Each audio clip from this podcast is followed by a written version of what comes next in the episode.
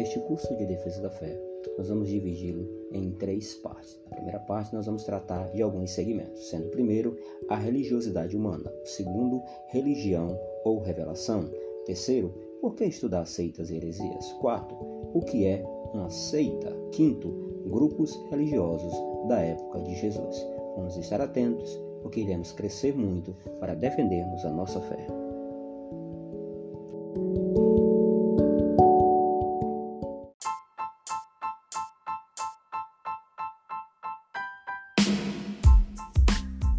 Curso Defenda a Sua Fé.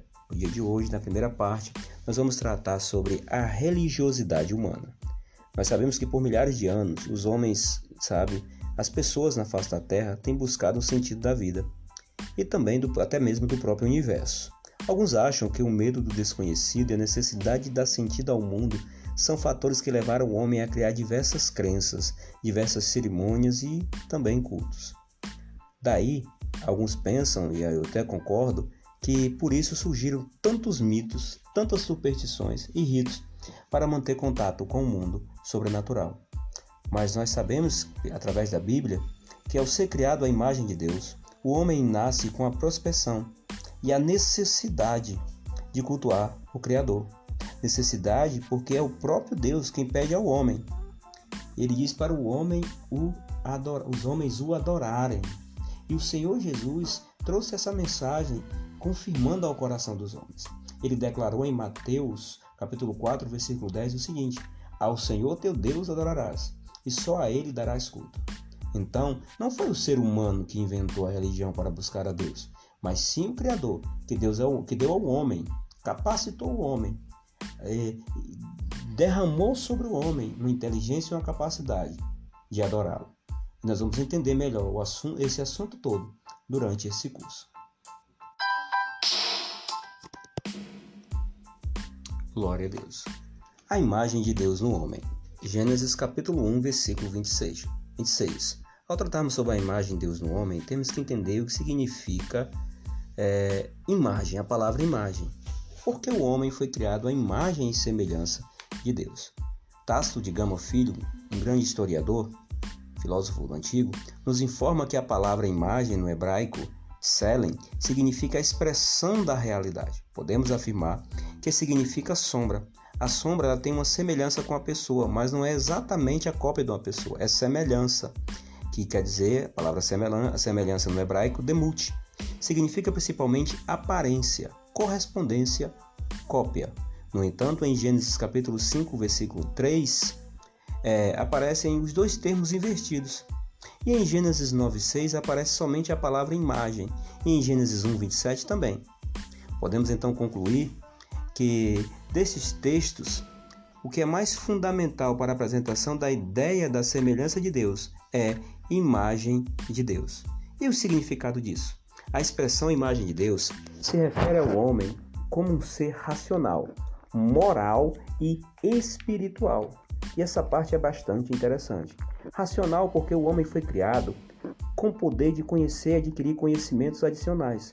Também com o poder de compreender, sentir e querer para que ele possa exercer domínio sobre a terra. Você vai ver no texto de Gênesis capítulo 1, versículo 26 ao 28 e no Salmo capítulo 8, versículo 4 ao 9, que o homem precisava dessa capacidade mental e moral. Moral simplesmente porque o homem possui qualidades morais, sendo-lhe imposta a obrigação moral, sabe? O tremendo senso de dever. Em Gênesis capítulo 2, do 16 ao 17, é, nos deixa bem claro que o homem entendeu a ordem de Deus e tinha condições de obedecer a ela. O fato de Adão e Eva se sentirem culpados, preste atenção, o fato de Adão e Eva se sentirem culpados após as obediências, as, aquelas obediências deles no jardim, confirma a nossa afirmação.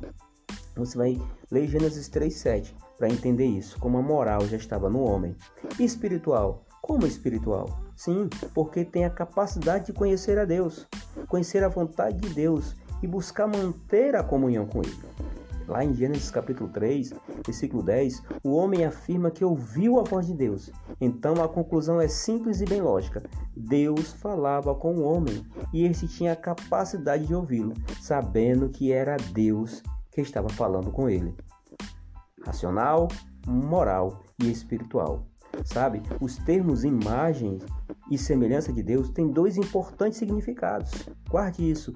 O homem é uma criação de Deus, dada a ênfase da palavra criar em Gênesis capítulo 1, versículo 26 e 27. Guarde também isso. Dentre todas as criaturas, somente o homem é criado e destinado para ser a imagem de Deus no mundo. O homem não tem a imagem de Deus. Ele é a imagem de Deus. E o que é a imagem de Deus no homem tem a ver com a religiosidade humana? A resposta é que fomos criados não somente com corpo físico, mas Deus nos deu a alma, que nos possibilita a ter um relacionamento pessoal com Ele. Que nós podemos orar, louvar e ouvir a palavra de Deus, que quer nos falar a cada dia. Sabe, o Salmo 81, versículo 8 sintetiza tudo isso, diz: Ouve, povo meu, quero exortar-te. Ó Israel, se tu me escutasses. A imagem de Deus no homem é o principal sinal de que a religiosidade humana não é uma ilusão, mas é uma confirmação de que existe um ser superior. Que Deus te abençoe.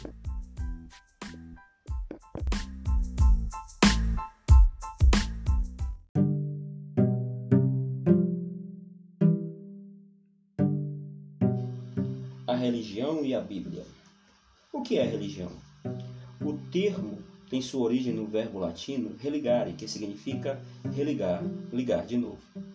Essa palavra também era é definida como conjunto de crenças, dogmas e práticas próprias de uma confissão religiosa. Sabe, queridos, a história da humanidade e a história das religiões elas se confundem. Isso se deve ao fato de que houve no passado comunidade ou cultura sem mesmo ter religião. Está claro que, do mesmo modo como fomos fisicamente preparados para respirar e falar determinada língua ou idioma, gostar de determinada música, comer determinada comida, fomos preparados para uma vida espiritual dentro da sociedade, dentro da história. A religião egípcia, a religião grega, a religião romana, nórdica, celta, chinesa, japonesa e outras comprovam a diversidade religiosa entre os homens se você se fizer a pergunta: que significa ser religioso? Você vai encontrar tantas respostas quanto tantas religiões existem espalhadas sobre a Terra. Por que isso? Porque a, a crença em Deus como fonte de finalidade, de finalidade da vida e que o amar ao próximo é tão importante como, a, como amar a Deus para algumas religiões e algumas pessoas é fundamental enquanto outros acham que as duas coisas são completamente diferentes. Tanto que se pode matar o próximo em nome de Deus, quando Deus nunca pediu tal coisa. Alguns acham que ser religioso é consultar bruxas, enquanto outros preferem queimá-las vivas. Há quem entenda que obedecer aos mandamentos, fazer votos, cumprir promessas, recolher-se no mosteiro e no silêncio, fazer a, a opção pelo celibato, e até mesmo uma vida dedicada aos pobres, sacrificando-se também até a morte, significa ser religioso. Assim como raspar o cabelo ou nunca cortar um fio de cabelo. Ir à mesquita nas sextas-feiras, ou à sinagoga aos sábados ou à igreja aos domingos. Ser religioso pode significar construir um luxuoso templo ou adorar numa simples igrejinha. Finalmente, outros acham que a religiosidade se manifesta quando pintam quadros, tetos de capelas, fazem imagens, esculturas ou algo assim. Toda religião tem o seu livro sagrado, seu lugar sagrado, seu templo sagrado, seu líder maior, suas crenças inegociáveis e seus extremismos. O seu Champlin, um grande tradutor bíblico, um grande comentarista bíblico, ele sintetizou oito tipos de religiões. E ele disse que elas se determinavam assim: animista, legalista, ritualista, sacramentalista, natural, racional, revelatória e místico. Sabe? A palavra religião na Bíblia. Na versão da Bíblia, ao meio da revista atualizada, o termo religião aparece em Atos 25, do 19, 25 capítulo, capítulo 25, versículo 19, capítulo 26, versículo 5. E aparece também em Tiago 1, 26. Mas nem todas traduzem a mesma palavra grega. É religioso, só aparece em Atos 22 e Tiago 1, 26. Então, a palavra grega traduzida por religião, que é deisidaimônia, que, cujo sentido literal é temer uma divindade. No texto bíblico, estava explicando que Festo falava para Gripa e Berenice que os judeus tinham certas disputas acerca de sua religião e a respeito de um certo Jesus Cristo. Fica muito evidente que a palavra religião é pouquíssimo usada na Bíblia, pois a ênfase das Escrituras não está na religiosidade, mas sim nos deveres do homem para com Deus e para com o seu próximo, para o cuidado com o seu próximo. Tá certo? E eu quero traduzir isso com você neste curso em cinco deveres do homem perante Deus. Porque nós não temos dificuldade em acreditar que muitas pessoas querem sinceramente, querem sinceramente agradecer a Deus, querem sinceramente serem pessoas agradáveis a Deus e agradar a Deus em todos os sentidos. Entretanto, é o próprio Deus que nos ensina como agradá-lo. E eu trabalharei com você em cinco verbos para que você guarde em seu coração. Primeiro verbo, crer. Hebreus 11, 6. De fato, sem fé é impossível agradar a Deus.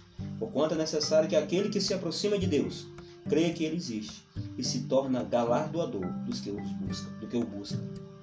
Amar, a isto ele respondeu: Amarás ao Senhor teu Deus de todo o teu coração, de toda a tua alma, de todas as tuas forças e de todo o teu entendimento. Lucas 10, 27. Terceiro verbo, temer. De tudo que se tem ouvido, a suma é teme a Deus e guarda os seus mandamentos, porque isto é o dever de todo homem. Eclesiastes 12, 13. Adorar. Verbo adorar. Ao Senhor teu Deus adorarás, e só a Ele darás culto. Mateus 4,10. Verbo servir. Servir ao Senhor com alegria. Apresentai-vos diante dele com cântico. Salmo 100, versículo 2. A ênfase na escritura bíblica não é religião, mas uma comunhão com Deus. Se nós percebemos esses cinco verbos: crer, amar, temer, adorar e servir. E essa condição não poderá ser obtida sem Jesus Cristo, como nós veremos nas seguintes lições do curso. Porque a vontade humana com a religião é a busca pelo sagrado.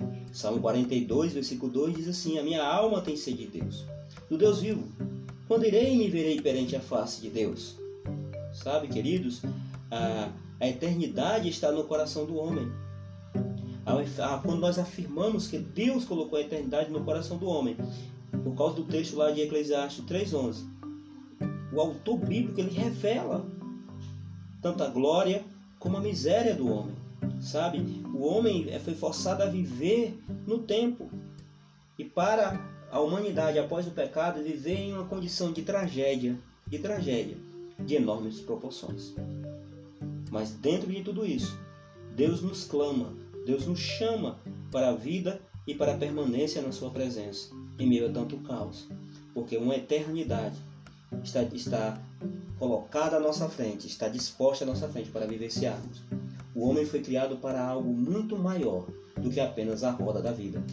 Deus pôs dentro de nós o conhecimento de que este mundo não é suficiente, mas ao mesmo tempo não podemos saber como tudo se encaixa. Deus sabe e por isso nós confiamos nele. Um historiador russo declarou: "Dê ao homem, dê ao homem tudo o que ele quer e logo ele verá que o tudo não é tudo." Augustinho, um grande santo, um grande pai da igreja, falou sobre isso. Ele disse: Tu nos criaste para ti, e o nosso coração vive inquieto enquanto não repousar em ti. Está no livro Confissões, página de número 23. A eternidade de Deus e a mortalidade do homem se unem a fim de nos, de, de nos convencer de que a fé em Cristo Jesus não é uma opção.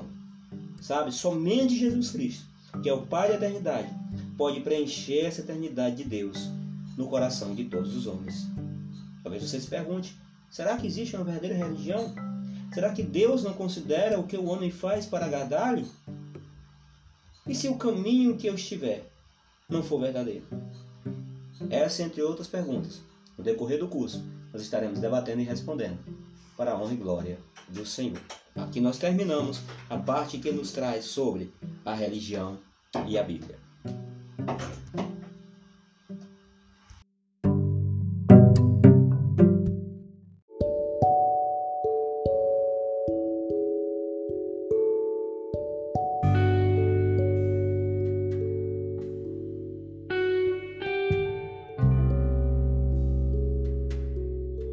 Tópico 3 da primeira parte. Curso Defenda sua fé. Preste atenção nesta frase. Religião é o homem buscando a Deus. Por isso há muitas religiões. O Evangelho é Deus buscando o homem. Por isso há um só Evangelho. A frase que eu acabei de falar para você foi dita pelo missionário americano em 1907 chamado Stanley Jones, no qual este missionário dedicou 40 anos do final da sua vida em evangelizar os povos da Índia. Ele se familiarizou com a enorme diferença entre as religiões e o verdadeiro evangelho. Pelo fato de ter tido longa convivência com toda a religiosidade da Índia, Jones conhecia muito bem a pluralidade religiosa e a busca do homem por Deus, mas também sabia a diferença entre uma religião e a comunhão pessoal com Jesus Cristo. A religião é a busca do homem por Deus. Todavia, é o próprio Deus que mostra ao homem o caminho para encontrá-lo.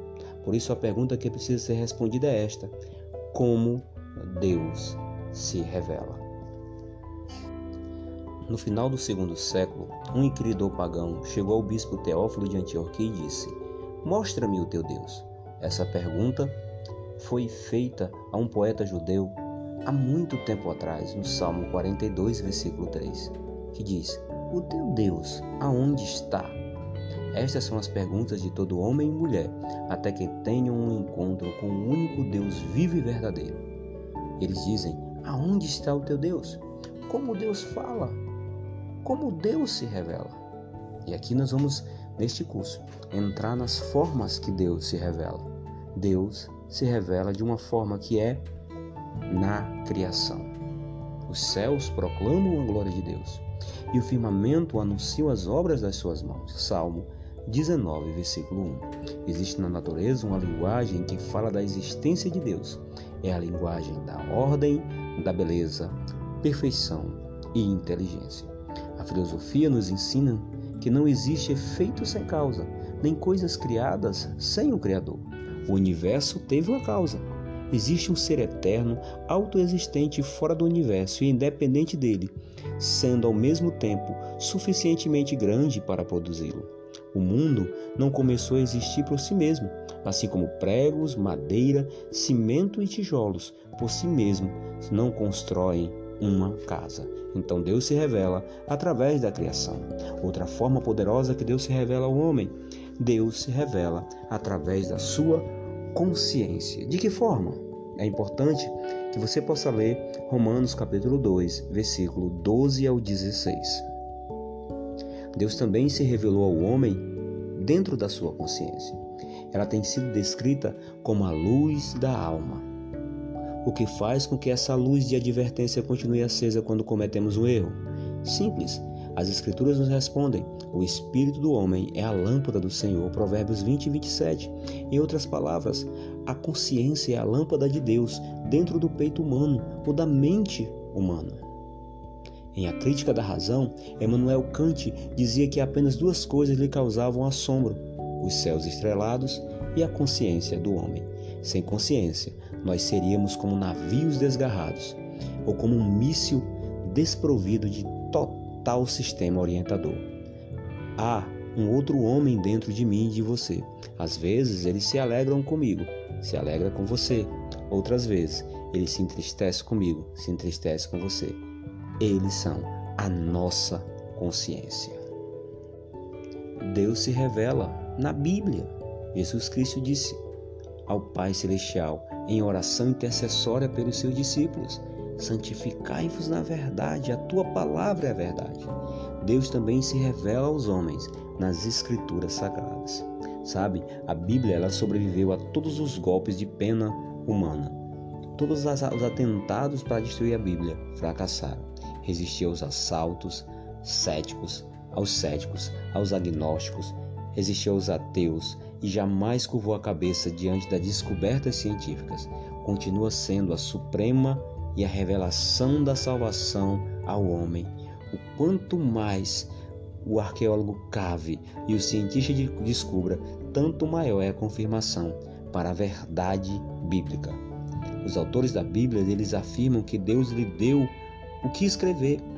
Duas mil vezes no Antigo Testamento eles dizem que Deus lhes falou, e muitas outras vezes afirmam que Deus lhe pediu que escrevesse o que tinham visto e ouvido. O Deus realmente falou a esses homens enquanto eles escreviam sob inspiração, ou então foram eles mentirosos, mas coerentes e convincentes, já vistos no planeta. Em 2 Timóteo, capítulo 3, versículo 16 diz assim: Toda a escritura é inspirada por Deus.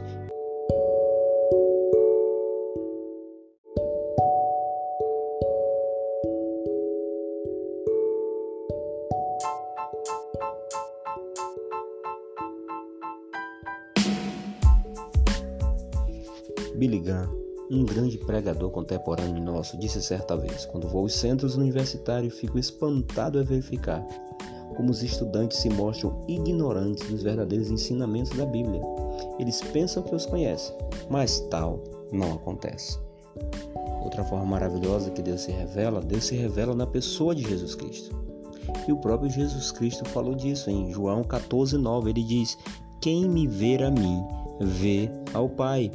Jesus Cristo é o personagem mais notável de toda a história humana. Ninguém nasceu como Jesus.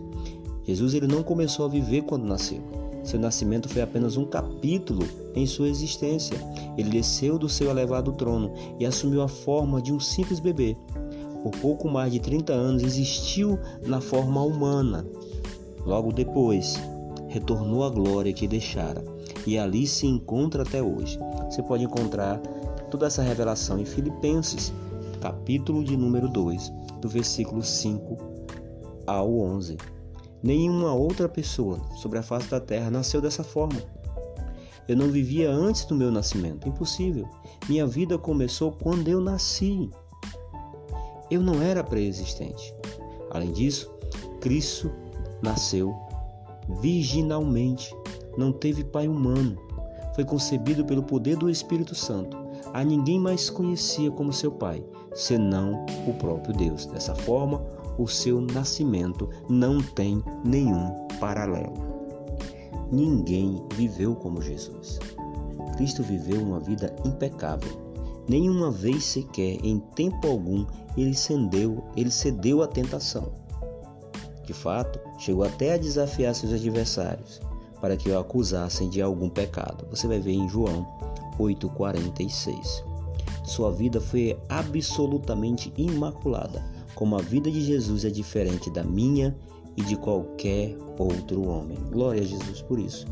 Por outro lado, Jesus viveu conhecendo o fim desde o começo. Predisse seu próprio sofrimento, morte e sua ressurreição. E isso ele predisse nos mínimos detalhes. Também não aplicou qualquer esforço para escapar embora soubesse o que estava prestes ali acontecer, quão diferente ele é de nós. Em primeiro lugar, não sabemos o futuro, e se porventura soubéssemos, haveríamos de nos esforçar ao máximo para evitá-lo. Mas Jesus marchou firme até a cruz. Eu e você não podemos ver o nosso futuro. Você consegue ver o seu futuro? Você sabe quando e como morrerá? Sabe onde estará quando der o seu último suspiro? Naturalmente que não, nem eu nem você sabemos disso. Mas Jesus sabia tudo a respeito do seu futuro. E devido a esse conhecimento, também foi o personagem mais notável de toda a história humana. Olha, ninguém trabalhou como Jesus. Cristo demonstrou seu poder e autoridade sobre a natureza. Disse de certa feita ao vento e ao mar, que estavam muito agitados, já para é, virar o barco, ele disse: Acalma-te, emudece e houve grande calmaria. Cristo tinha perfeito controle sobre as forças da natureza. Cristo exerceu seu poder e autoridade sobre os demônios.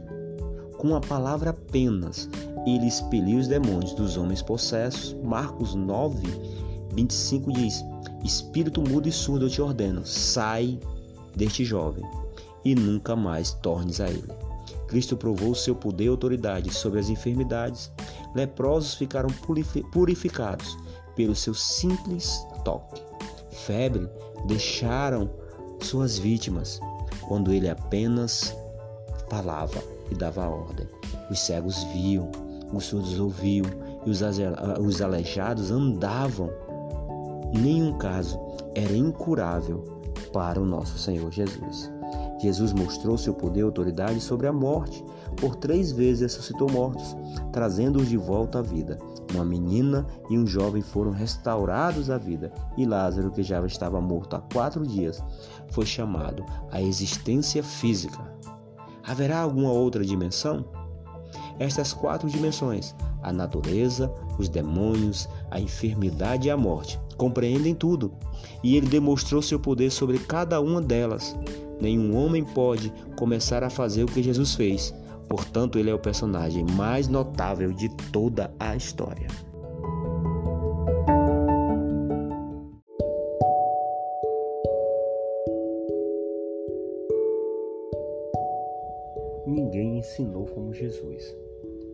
Jesus Cristo uma vez citou Moisés, um dos grandes legisladores de Israel, talvez o maior, e ele disse: Eu, porém, vos digo. E assim se colocou acima de Moisés e de seus ensinamentos. Cristo nunca foi derrotado nem encurralado em nenhum canto, em nenhuma situação de forma alguma. Durante a sua última semana, lá em Jerusalém, quando os escribas e fariseus tentaram apanhá-lo, eles criaram um ardil, uma situação difícil de se debater, mas Cristo sempre deu respostas certas. Primeiramente vieram os herodianos, depois os saduceus e finalmente os fariseus. Cada um desses grupos possuía uma interpretação que julgava irreplicável, irrefutável, mas todos foram obrigados a se calarem. Que homem poderia responder como ele?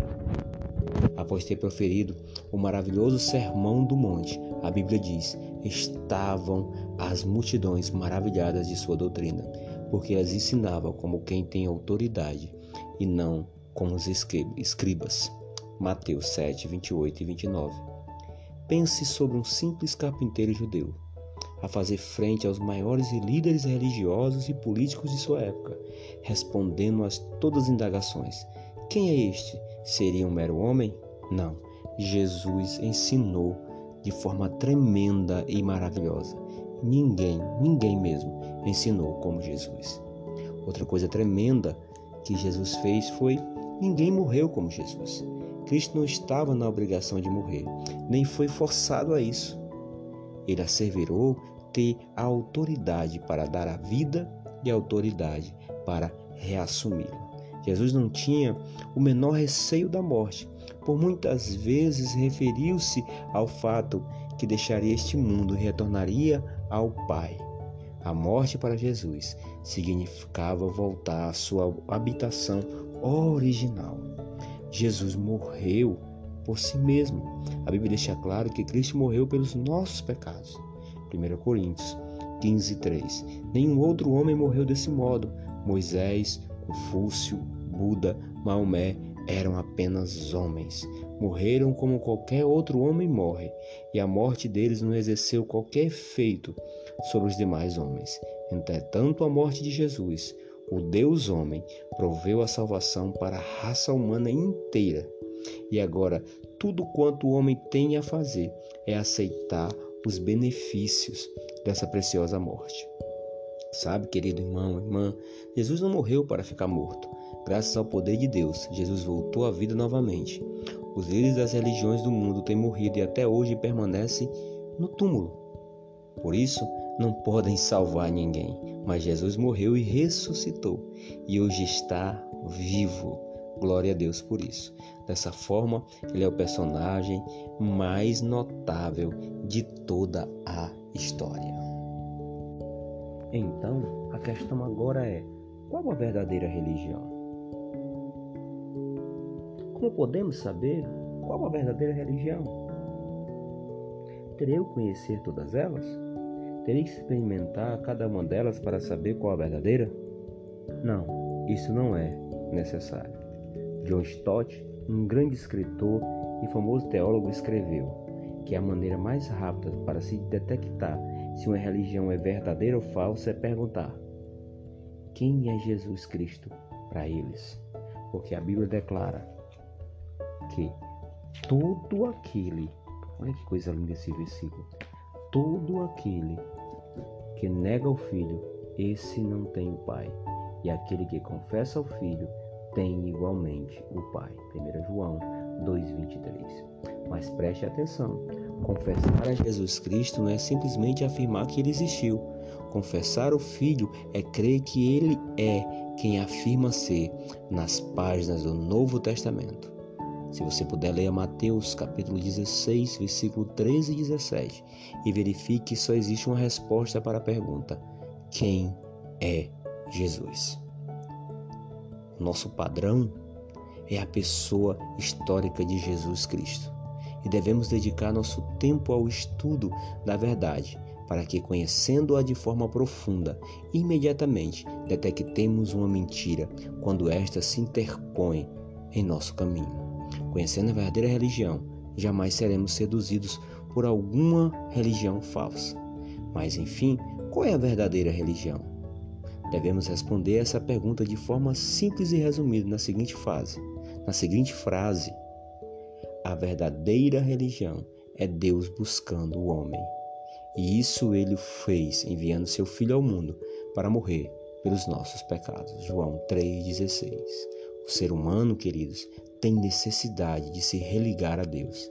E esta religação só pode ser feita através de Jesus Cristo.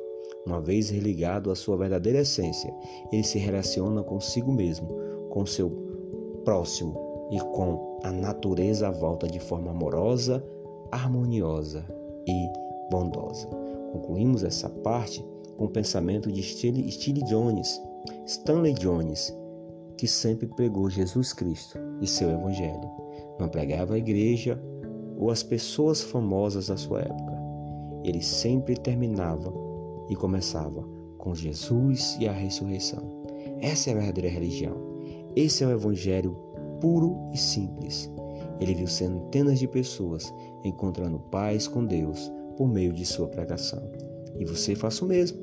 Não pregue religião ou igreja pregue que Jesus Cristo morreu pelos pecados do mundo e que ressuscitou o terceiro dia, segundo as Escrituras, em 1 Coríntios capítulo 3, versículo 4. Que Deus te abençoe.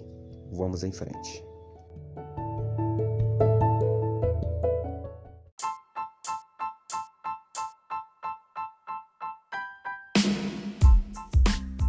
Curso Defenda Sua Fé, primeira parte, terceira etapa.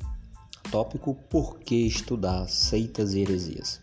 Certa vez eu vi uma história de um homem que trabalhava no, can no canavial.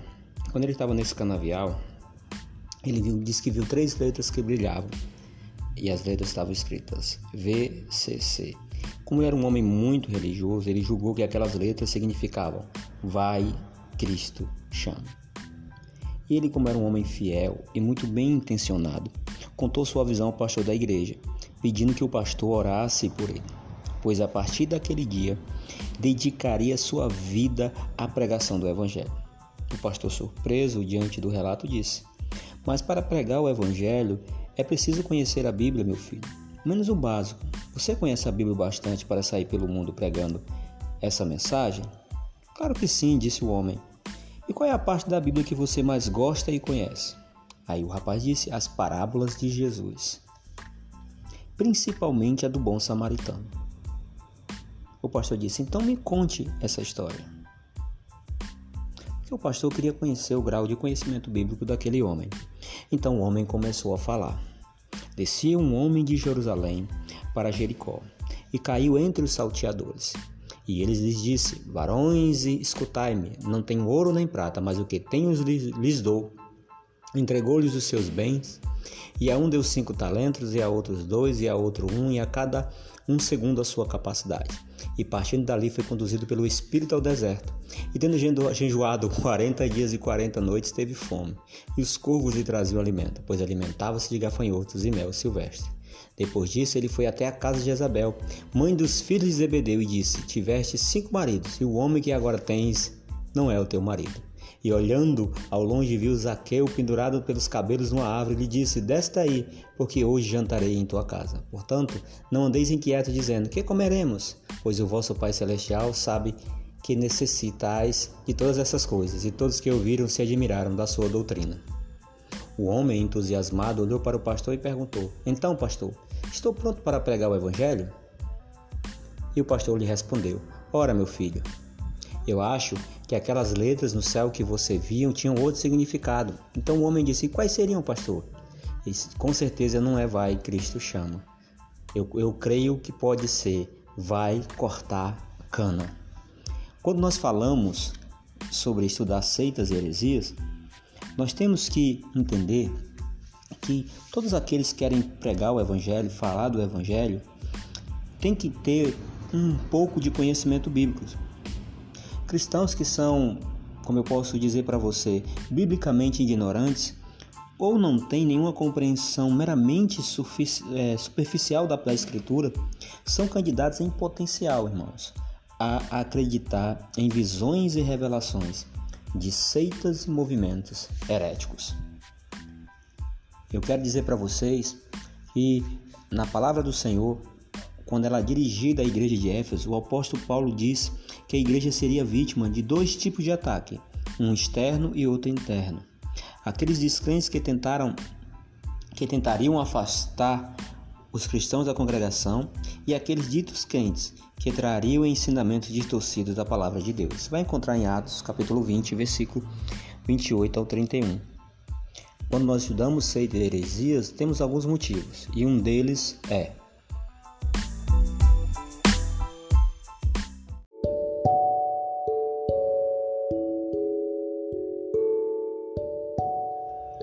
proteger o rebanho. Está em 2 Reis, capítulo 6, do 8 ao 10. O homem de Deus conhece os planos do inimigo e avisa seus irmãos para se protegerem das ciladas destes. No segundo livro de Reis, ele descreve o declínio e o cativeiro tanto de Israel quanto de Judá. Um dos personagens principais desse livro é Eliseu, também chamado de Homem de Deus. Quando nós olhamos nessa passagem, vemos que o rei da Síria declarou guerra a Israel e mobilizou suas tropas para armar ciladas, ciladas ao rei daquele país. Porém, Eliseu conhecia os planos do inimigo e avisava seu rei para proteger-se das emboscadas. Está em 2 Reis 6,10. E assim aconteceu, nenhuma nem duas vezes. Nenhuma igreja, por melhor que seja, queridos, está livre dos perigos das falsas doutrinas.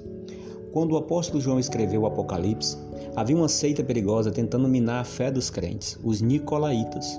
O próprio Jesus disse à igreja de Éfeso: Tens contudo a teu favor que eu dê as obras dos nicolaítas, os quais eu também odeio. Apocalipse 2:6. Sabe, os nicolaítas tentaram injetar veneno espiritual no meio do, da igreja de Éfeso.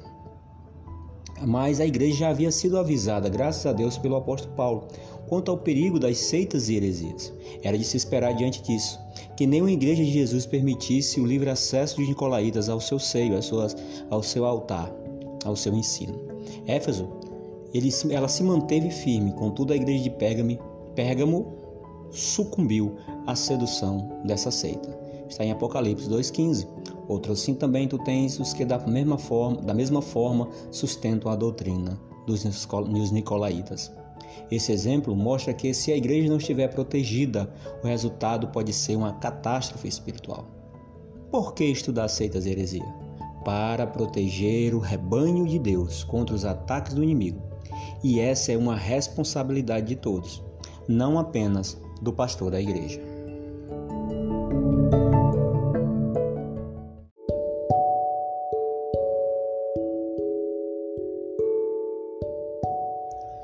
Que estudar seitas e heresias?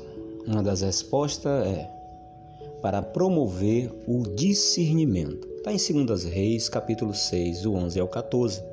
O homem de Deus é conhecido e atacado com mais força pelo inimigo. O rei da Síria ficou frustrado quando viu que os seus planos todos eles tinham fracassado. Questionou a lealdade dos seus servos perguntando: "Como é que o pessoal de Israel, como é que eles ficam sabendo o lugar exato da emboscada?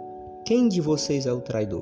Mas um dos servos disse ao rei: É Eliseu, o profeta que está em Israel, que revela ao rei de Israel até as palavras que tu falas em teu quarto. Segundo as Reis, capítulo 2, versículo 12, você vai encontrar essa passagem. Então o rei da Síria mandou prender Eliseu, e para isso não enviou apenas soldados, mandou um exército inteiro. Semelhantemente, quando Satanás é desmascarado, ele fica totalmente desapontado, irritado e humilhado. Além disso, aqueles que exercem o discernimento contra os ataques do inimigo serão atacados com mais força por ele. De acordo com a enciclopédia, enciclopédia bíblica, discernir geralmente significa peneirar, distinguir, selecionar, separar, mas o sentido mais comum é decidir ou julgar. Promover o discernimento, o discernimento nos torna mais firmes e mais fortes contra seitas e heresias.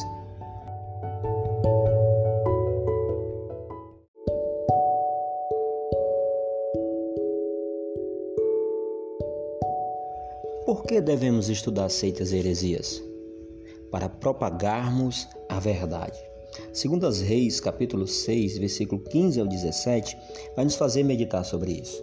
Tem uma frase que diz assim: O homem de Deus vê além do invisível e encoraja outros a ter a mesma visão. De manhã bem cedo, Geazi, discípulo de Eliseu, acordou e viu que um exército havia cercado a cidade onde eles estavam. Assustado, correu e perguntou a Eliseu: Meu senhor, que faremos?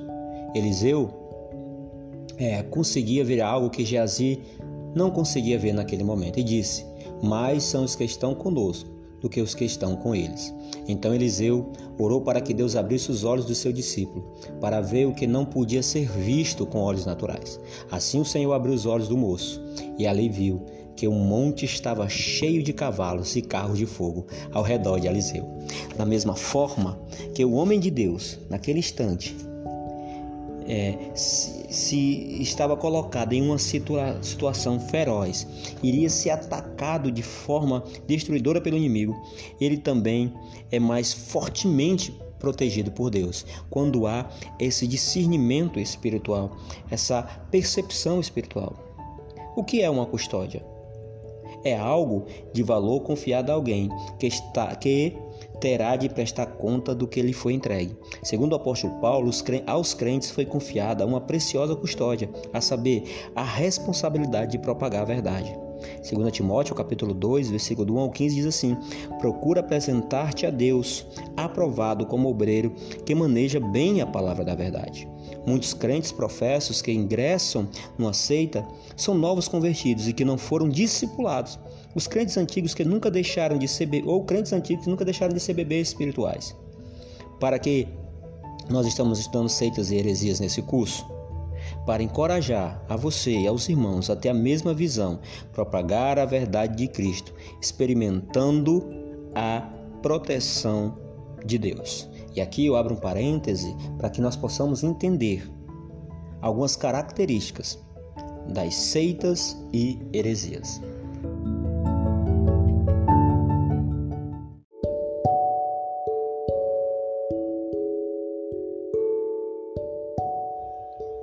Por que estudar seitas e heresias?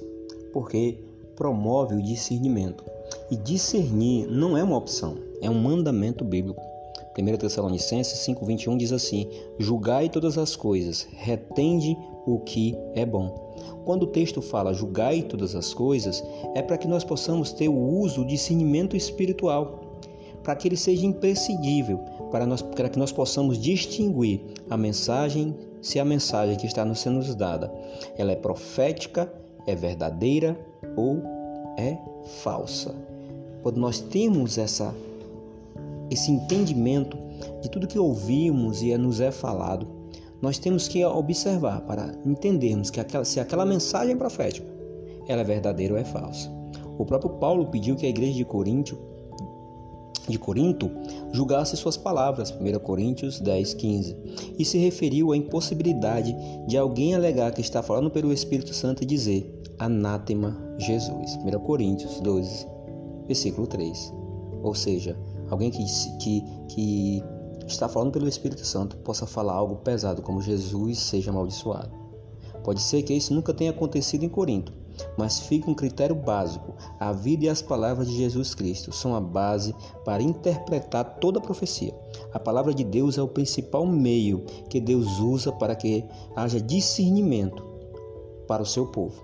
Hebreus capítulo 5, versículo 3 ao 14. Quando o texto lá de Tessalonicenses 5, 21 diz assim, ó, retenham o que é bom, quando nós entramos no grego, é, tem um sentido de não desprezar, considerar aquela, aquela palavra, reter aquela palavra, analisar aquela palavra, sabe?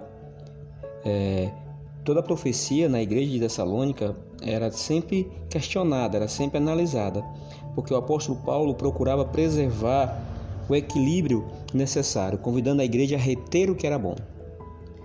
E eu preciso falar para você, esse adágio popular que diz: não jogue fora o bebê junto com a água do banho. Tá certo? Não jogue fora o bebê junto com a água do banho. Deus tem trazido muitas coisas boas à sua igreja através dos dons espirituais. Por isso, não devemos nos contentar somente em rejeitar o que não vem do Espírito Santo de Deus, mas preservar preservar com muito cuidado e atenção e aplicar o que é dito e feito pelo Espírito Santo, porque sempre são coisas boas. Certamente, o que falta aos filhos de Deus é conhecimento bíblico e um discernimento maior espiritual. Discernimento queridos, é uma das marcas da maturidade espiritual. Hebreus capítulo 5, versículo 14. O alimento sólido é para os adultos, mas aqueles que pela prática têm suas faculdades exercitadas para discernir não somente o bem, mas também o mal. O povo de Deus deve ser encorajado, e é isso que eu estou falando com você, a exercer o discernimento espiritual, aprendendo a diferenciar a verdade do erro, para agir preventivamente contra os falsos profetas e as falsas doutrinas. Por que estudar seitas e heresias?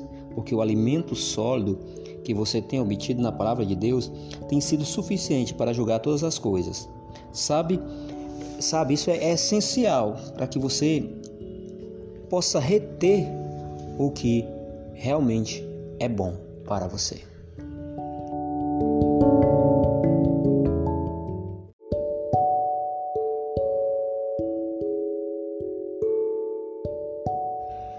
Algumas características das seitas e heresias adição, subtração, multiplicação e divisão. Adição. As seitas e heresias sempre adicionam algo à Bíblia, geralmente enfatizam aspectos secundários da Escritura. Subtração. As seitas e heresias sempre subtraem algo da pessoa de Jesus. A ênfase maior está no fundador da seita e não em Jesus Cristo. Outra característica, multiplicação. A maioria das seitas prega a autossalvação por meio das obras. Crer em Jesus é importante, mas não é tudo. Apresentam-se como a solução para todos os problemas humanos. A última característica que eu quero debater com você, para que nós possamos crescer, divisão. As seitas heresias definem, é, dividem a fidelidade entre Deus e a organização. As seitas e heresias dividem a fidelidade entre Deus e a organização. Elas pregam que desobedecer à organização equivale a desobedecer a Deus. E não há salvação fora daquele sistema religioso. Então eles enfatizam isso, que a mesma é o mesmo grau. Se você desobedecer a Deus ou você desobedecer à seita e que se você fizer isso, não há salvação fora do, do sistema religioso deles.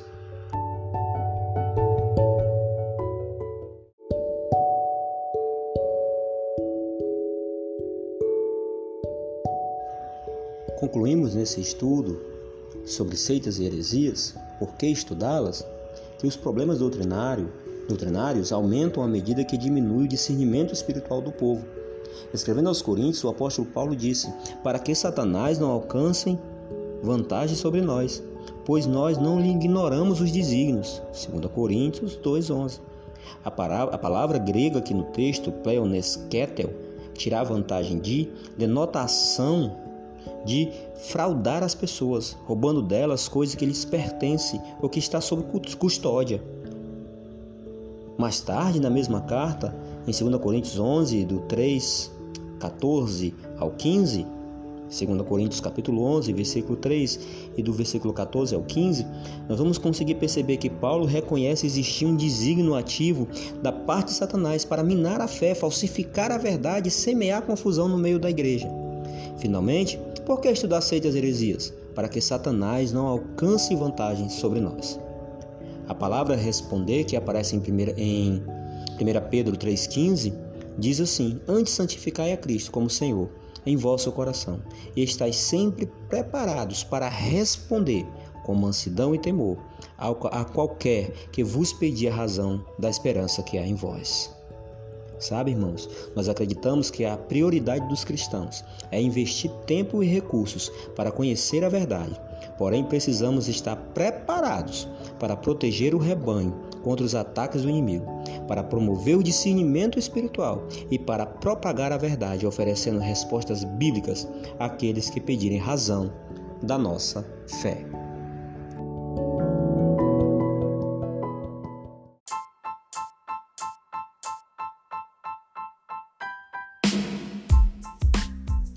Curso Defenda a Sua Fé. Primeira parte, quarto tópico. Que é uma seita? Santo Agostinho disse que era inteiramente impossível, ou em todo caso, a coisa mais difícil de definir seitas e heresias. David Bress afirmou que é impossível definir uma seita, a menos que se faça uma comparação com o padrão absoluto das Santas Escrituras. Para a Igreja Evangélica Brasileira, de modo geral, seita é um movimento que se denomina religioso ou filosófico e que professa heresias, melhor, falso, falsos ensinos, né? Algumas definições para seita. O termo seita em si vem do latim secta, que significa partido, escola filosófica. E muitas vezes está ligada ao verbo sequi, que significa seguir. A quem o associa ao verbo secare, que possui o sentido de cortar, como o galho de uma árvore, ou seja, separar a parte de um todo. A palavra heresia é praticamente a transliteração do latim hereses, capacidade de escolher, usada no sentido de grupo ou partido filosófico ou religioso, ou qualquer aglomeração de pessoas em torno de um determinado conceito ou objetivo. Esse termo foi traduzido na Vulgata por seita. No seu sentido original, significa escola ou modo de pensar e de viver que é seguido por pessoas.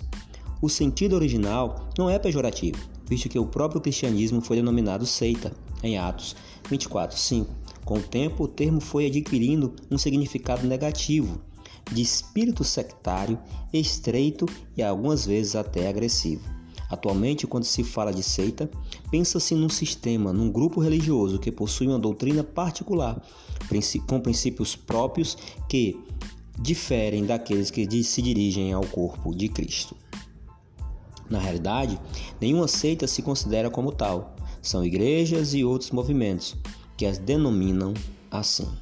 Segundo a fé cristã ortodoxa, seita todo grupo que ensina doutrinas espúrias que atentam contra as doutrinas fundamentais do cristianismo, aquele cristianismo bíblico, e que atacam a ressurreição corpórea de Jesus, a trindade, a divindade de Jesus, a salvação pela fé, a incorruptibilidade de Deus, de Cristo, a imortalidade da alma, a personalidade do Espírito Santo e a inerrância das Escrituras. Apesar de seitas e heresias partilharem de um mesmo estudo, heresia se diferencia de seita pelo fato de tratar mais diretamente do conteúdo ensinado pelo seu grupo. Isso se expande não somente a grupos considerados seitas, mas também ao conjunto de doutrinas, mesmo, mesmo evangélicas, não condizentes com a suficiência das Escrituras ou com os princípios elementares da Palavra de Deus.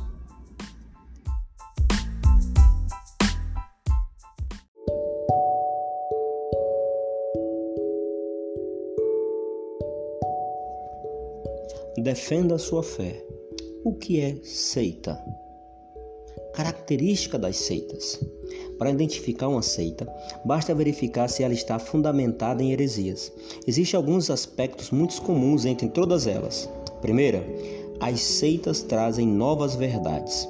Há princípios equivocados, adicionados ou subtraídos em uma seita, em relação sempre à palavra de Deus. Um desses princípios é com relação ao ensino sobre a salvação, em que o homem é aquele que o desenvolve, que desenvolve a salvação. Em que o homem é aquele que desenvolve a salvação. Não é assim que a Bíblia ensina. A Bíblia ensina que a salvação é desenvolvida em nós pelo próprio Deus, pela ação do Espírito Santo. As ceias dizem que não, que existe uma nova verdade. É o homem que desenvolve a salvação. Elas trazem também novas interpretações da Bíblia. Usam meios que não são legítimos para a interpretação bíblica, para interpretar determinadas passagens bíblicas, e nós temos que tomar cuidado, porque é necessário que nós observemos o momento histórico.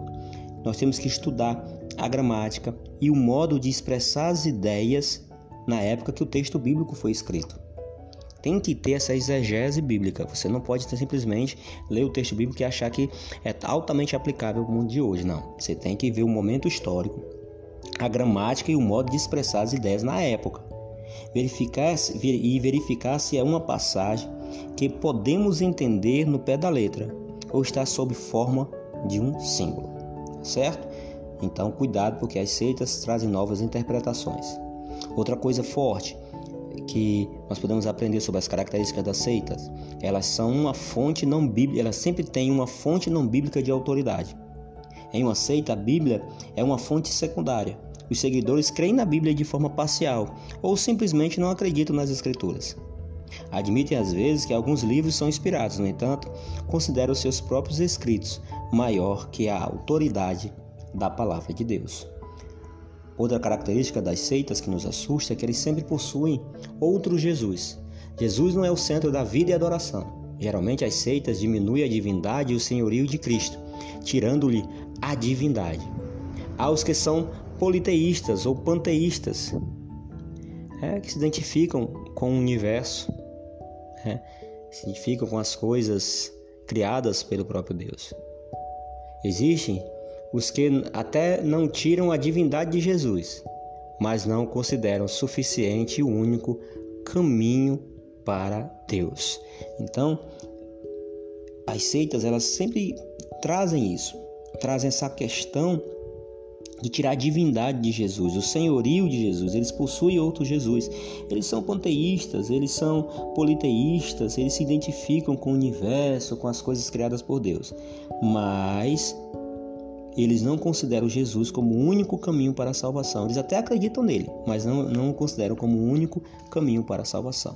Outra característica das seitas: profecias falsas. Eles têm sempre uma nova verdade sobre o céu e o inferno.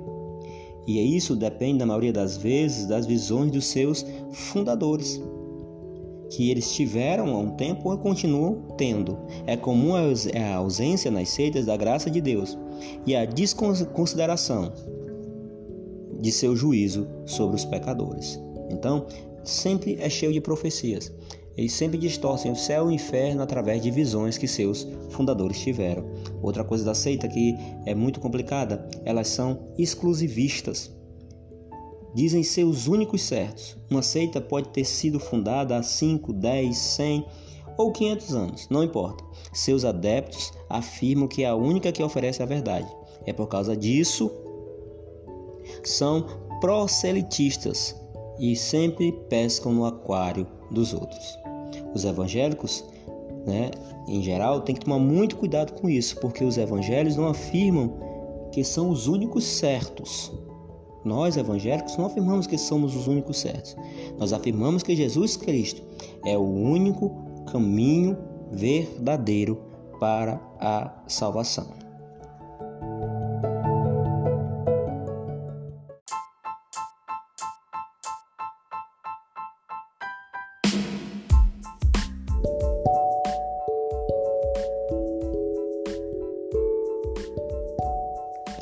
Curso Defenda Sua Fé, parte 1, tópico 5 Grupos religiosos da época de Jesus.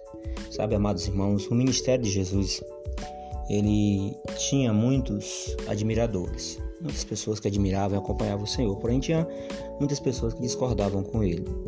Multidões caminhavam atrás dele para ouvir os seus ensinamentos com relação ao reino de Deus. E tais ensinamentos, além de abrir o caminho da salvação para muitas pessoas, despertavam também a inveja de vários grupos políticos e religiosos daquela época. Sabe? Você já deve ter se deparado na leitura bíblica, no estudo bíblico, com os seguidores de Jesus em debates acalorados e, difíceis com vários grupos.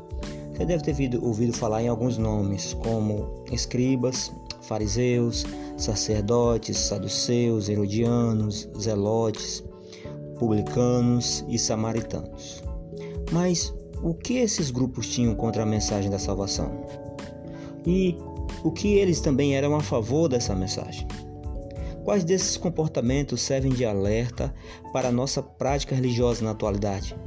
Existem vestígios de alguns desses grupos ainda em algumas igrejas nossas ainda hoje? Essas e outras perguntas nós vamos discutir nesta lição.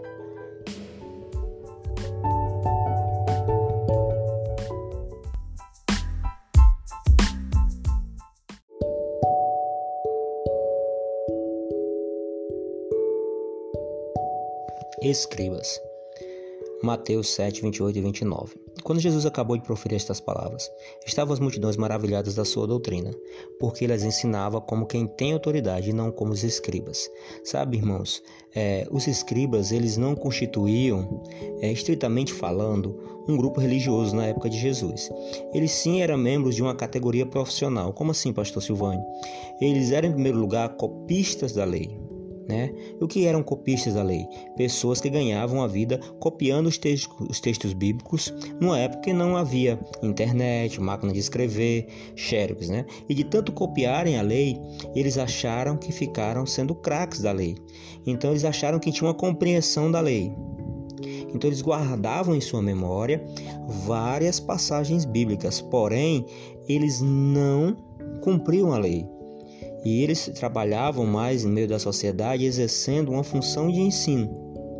É, os escribas eles possuíam uma linha de pensamento semelhante à dos fariseus. E nós vemos que nós conseguimos perceber na escritura sagrada várias vezes é, eles tendo esse choque com o Senhor Jesus Cristo. Tá certo?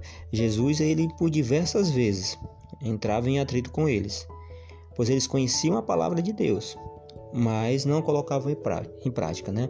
Você vai ver em Mateus capítulo 5, versículo 20. Disse Jesus: Porque vos digo que se a vossa justiça não exceder em muitas dos escribas e fariseus, jamais entrareis entrareis no reino dos céus.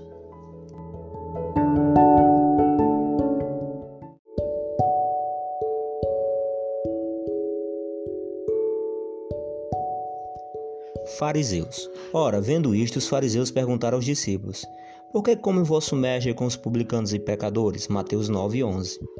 Os fariseus eram os descendentes espirituais dos judeus piedosos que haviam lutado contra os helenistas no tempo dos macabeus. Se você fizer um estudo, um estudo bíblico sobre a história de Israel, você vai encontrar essa data no momento histórico que é uma data bastante interessante, a época dos Macabeus. O nome fariseu, que significa separatista, foi provavelmente dado a eles por seus inimigos, para indicar que eram não conformistas. Pode também ter sido utilizado no sentido sarcástico, porque sua severidade os separava dos seus compatriotas judeus, tanto quanto dos seus vizinhos pagãos a lealdade à verdade, né, da história deles, segundo a ótica dos fariseus, às vezes produzia orgulho e até mesmo hipocrisia. Foram essas perversões do antigo ideal farisaico que Jesus denunciou.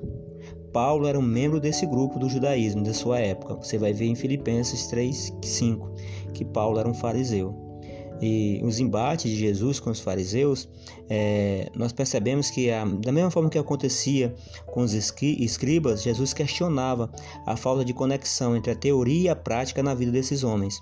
Mateus 23, versículo 3 diz assim: Fazei e guardai pois, tudo quanto eles vos disserem, porém, não os imiteis nas suas obras, porque dizem e não fazem.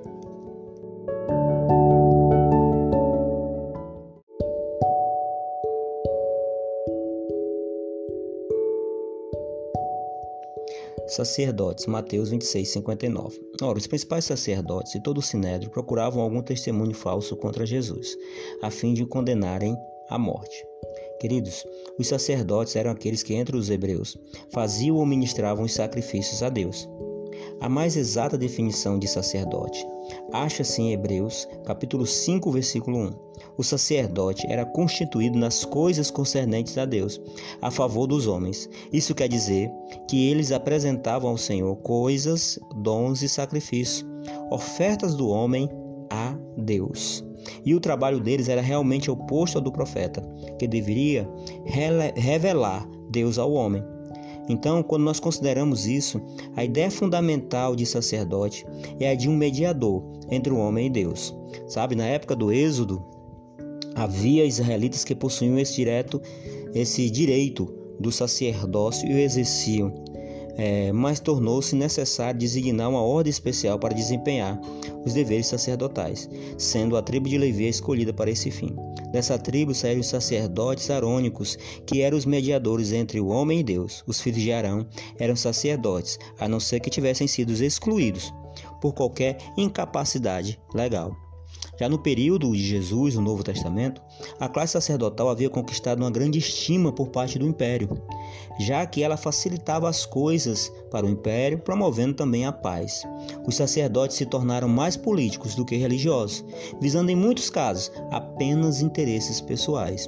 E eles tiveram um choque com Jesus.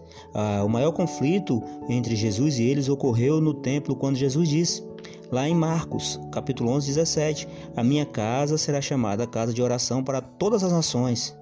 Vocês não esqueceram disso? Vós, porém, as tende transformado em covil de salteadores. Todas as vendas no interior do templo, irmãos, eram autorizadas por aquela classe sacerdotal que se tornou corrompida.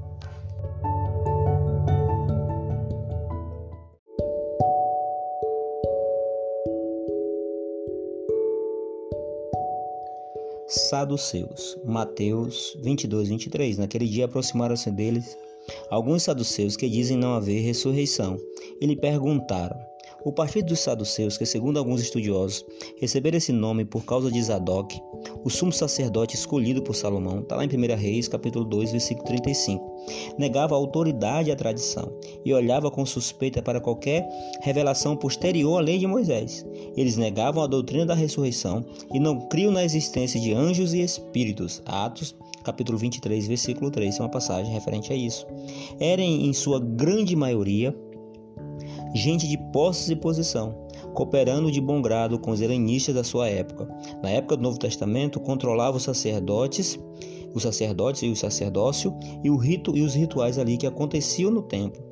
Os saduceus eles tiveram também um forte contratempo com Jesus.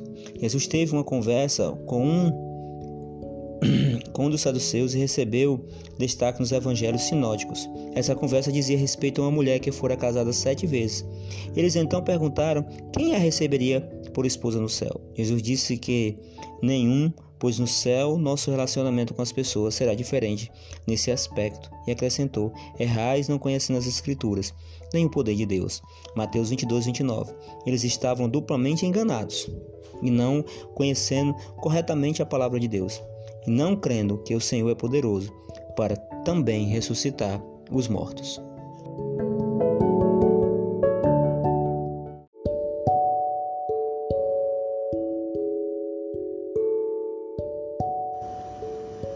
Herodianos. Os Herodianos eram mais um partido político do que uma religião. Eles criam no judaísmo, mas eles entendiam que tinha muito mais a lucrar com os romanos. Os herodianos é, tinham essa visão porque eles cooperavam com os romanos. O nome Herodiano foi tirado de Herodes o Grande, que tentou romanizar as ações de Roma ali na Palestina e Israel. Mas como os romanos eram muito brutos e muito violentos, isso trouxe vários cismas, várias lutas, especialmente é, uma grande rivalidade com os zelotes os herodianos e Jesus.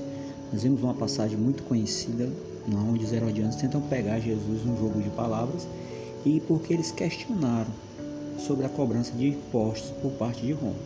Então Jesus vai em Mateus 22, 18 ao 21, diz assim: é, Por que me experimentais, hipócritas? Mostrai-me a moeda do tributo. Trouxeram-lhe um denário e, eles, e ele lhes perguntou: De quem é esta esfinge de inscrição? Responderam: De César. Então lhes disse: Dai, pois, a César o que é de César, e dai a Deus o que é de Deus. Porque eles tinham muito prazer em pagar os tributos a Roma, mas não tinham o mesmo prazer em ofertar, em fazer as coisas de Deus.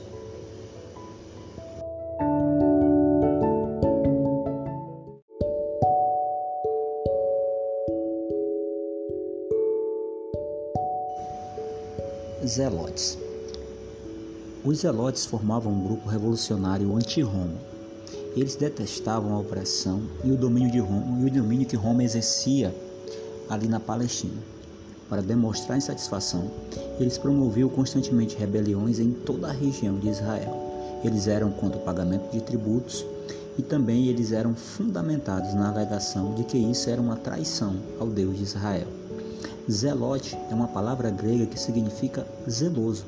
Foram apelidados assim por haver seguido o exemplo de Matatias e seus filhos revolucionários. Esses, esses Matatias e seus filhos, aconteceu essa revolução na época em que Antíoco IV é, ele tentou suprimir a religião judaica. Se você tiver acesso e puder estudar sobre a história de Israel, é, você vai encontrar essa figura, Antíoco IV. Eu, eu indico a você um livro muito bom, é, A História dos Hebreus. Você vai encontrar essa história muito bem narrada lá, tá certo? É, tal zelo dos zelotes era obtido por meio da espada, que eles carregavam junto ao corpo, coberto por uma faixa, tá certo? É, os zelotes de Jesus. Jesus convidou um membro desse partido para ser seu discípulo, que era Simão. Não pelo fato de que ele gostaria de promover uma revolução. Ele não tinha essa intenção de fazer nenhum tipo de revolução contra o Império Romano, mas porque ele tinha uma mensagem revolucionária. E a mensagem de Jesus era anunciar sem espada, sem nada, o amor de Deus aos corações. Tá bom? Que Deus te abençoe.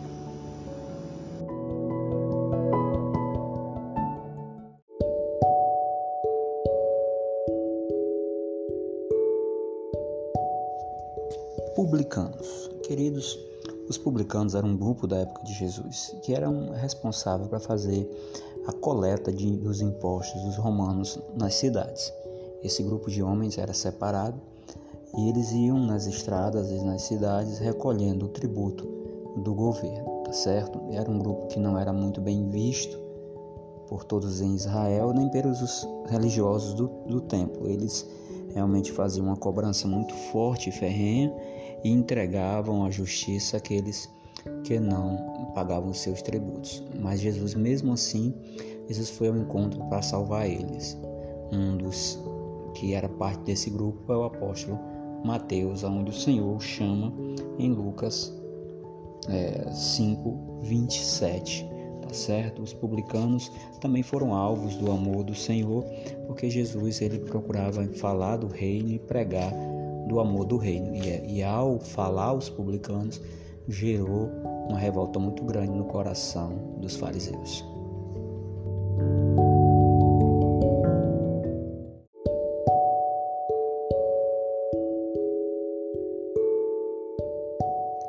Samaritanos. A palavra samaritano ela aparece pela primeira vez em 2 Reis, capítulo 17, versículo é, 29. Na verdade, é a única vez que ocorre essa palavra no Antigo Testamento. Né? Aplica-se a um indivíduo que pertence ao antigo reino ao norte de Israel. É, durante a rebelião de Israel contra a Síria, o rei Sargão determinou que a região da Samaria fosse des, desmembrada, desnacionalizada, na verdade. O que é isso? Ele invadiu e levou os habitantes daquele local para o cativeiro. É, segundo os registros históricos, foram mais de 27 mil habitantes. O reino do norte foi separado de Israel. Apenas alguns israelitas permaneceram ali. E muitos assírios, muitos povos de outras nações é, foram para aquele local e fizeram uma miscigenação com os que estavam ali. É, ficou uma raça mista naquele local. Então, por isso, os judeus eles não tinham tanto respeito, né? é, com os samaritanos. Eles não os consideravam tanto seus irmãos nacionais. Além disso, ele constava um fato muito forte contra os samaritanos, que eles instituíram o seu próprio local de adoração no Monte Gerezim. Jesus, ao encontrar-se com a mulher samaritana, é, ele traz sem dúvida uma prova de que Jesus veio para todos, para todos os povos. Aqueles que eram desprezados, irmãos, pelos judeus ortodoxos, eles foram alcançados por Jesus, que corrigiu essa visão distorcida religiosa, demonstrando que o que importa não é onde se adora a Deus, e sim como se adora, ou seja, em espírito e em verdade.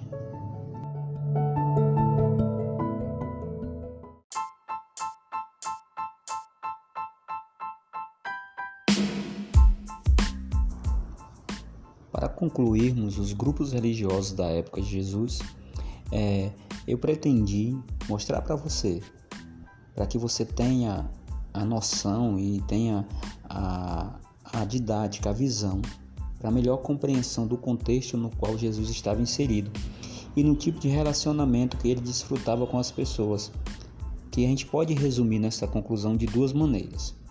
Ele não concordava com os homens que viviam sob uma casca religiosa mas que tinham o coração longe de Deus e de Sua palavra. Outra coisa importante, ele amava os pecadores sem amar os pecados deles. Jesus aproveitava a oportunidade de um relacionamento com um incrédulo para alcançá-lo com sua imensa graça. Sempre ele fez isso. E nós que somos crentes, somos chamados por Jesus para viver de modo santo aquilo que você prega, aquilo que você fala, tem que ser aquilo que conduz a sua vida. E também temos que influenciar as pessoas que estão ao nosso redor, sem nos contaminar. Afinal, o sal só serve num ambiente carente de sua ação. Que você seja uma fiel testemunha do poder de Jesus, do, da sua graça, da sua, do seu amor sobre a terra.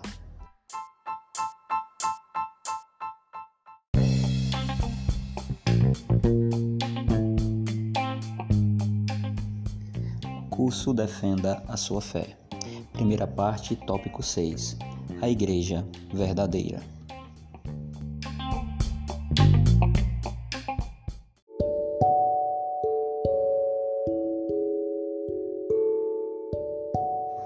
A Igreja Verdadeira. Amarás, pois, o Senhor teu Deus de todo o teu coração, de toda a tua alma, de todo o teu entendimento e de toda a tua força. Marcos 12, 30. A Igreja de Cristo é composta de homens e mulheres de toda língua, povo e nação. Essas pessoas restauraram sua comunhão com Deus pelo sacrifício de Jesus na cruz. Amarás o teu próximo como a ti mesmo. Marcos 12, 31. A Igreja de Cristo é formada por aqueles como fruto de uma comunhão com o próprio Deus, que amam o próximo como a si mesmos, refletindo dessa forma a cruz de Cristo.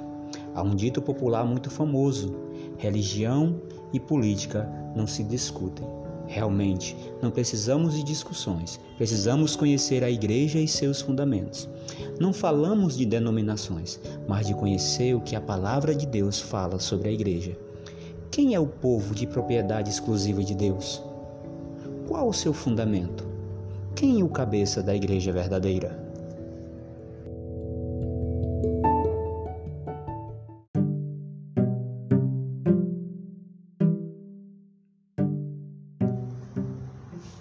A igreja? A palavra igreja ou eclésia é formada por duas palavras gregas. A posição ek, que indica movimento de dentro para fora, e o verbo kelel, cuja tradução é chamar, convocar, convidar. Então, literalmente, igreja quer dizer um grupo de pessoas que saíram de dentro de casa para se reunir em um local comum a todos. Nos dias clássicos de Atenas, a capital da Grécia, a eclésia era uma assembleia que era convocada por todo o povo. Era formada por todos os cidadãos da cidade que não tinham mais direitos ali na sociedade, não tinham voz. Então eles eram convocados porque perderam seus direitos civis. Duas coisas interessantes de se destacar nessa eclésia da Grécia antiga. Primeiro, é que todas as suas reuniões começavam com orações e sacrifícios. Segundo, as duas palavras-chave eram igualmente isonomia e liberdade, e no grego é eleuteria. Era uma assembleia em que todos tinham o mesmo dever e direitos de participar. A Igreja de Jesus Cristo é um grupo de pessoas que se reúnem não tanto porque escolheram fazer assim, mas porque Deus os chamou para si não se reúnem tanto para compartilhar dos seus próprios pensamentos e opiniões, mas para escutarem a voz de Deus. William Barclay, um grande escritor da palavra do Senhor. Sabe, o próprio Jesus disse: Vocês não me escolheram, mas eu vos escolhi para irem e darem fruto, fruto que permaneça. João capítulo 15, versículo 16. Encontramos em Mateus 16, 18 o Senhor de falando a Pedro. Também eu te digo, tu és Pedro, e sobre esta pedra edificarei a minha igreja Sabemos que a pedra que Jesus se refere não é a pessoa, mas a confissão que Pedro fez quando ele disse: Tu és o Cristo, o Filho do Deus vivo. Mateus 16, 16. O próprio apóstolo escreveu que Cristo é a principal pedra sobre a qual a igreja está sendo edificada. Você vai encontrar em 1 Pedro 2, versículo 1 ao 8. O Senhor falou à minha igreja. Que igreja é essa? Qual é a verdadeira igreja? Eis as principais marcas da verdadeira Igreja de Cristo.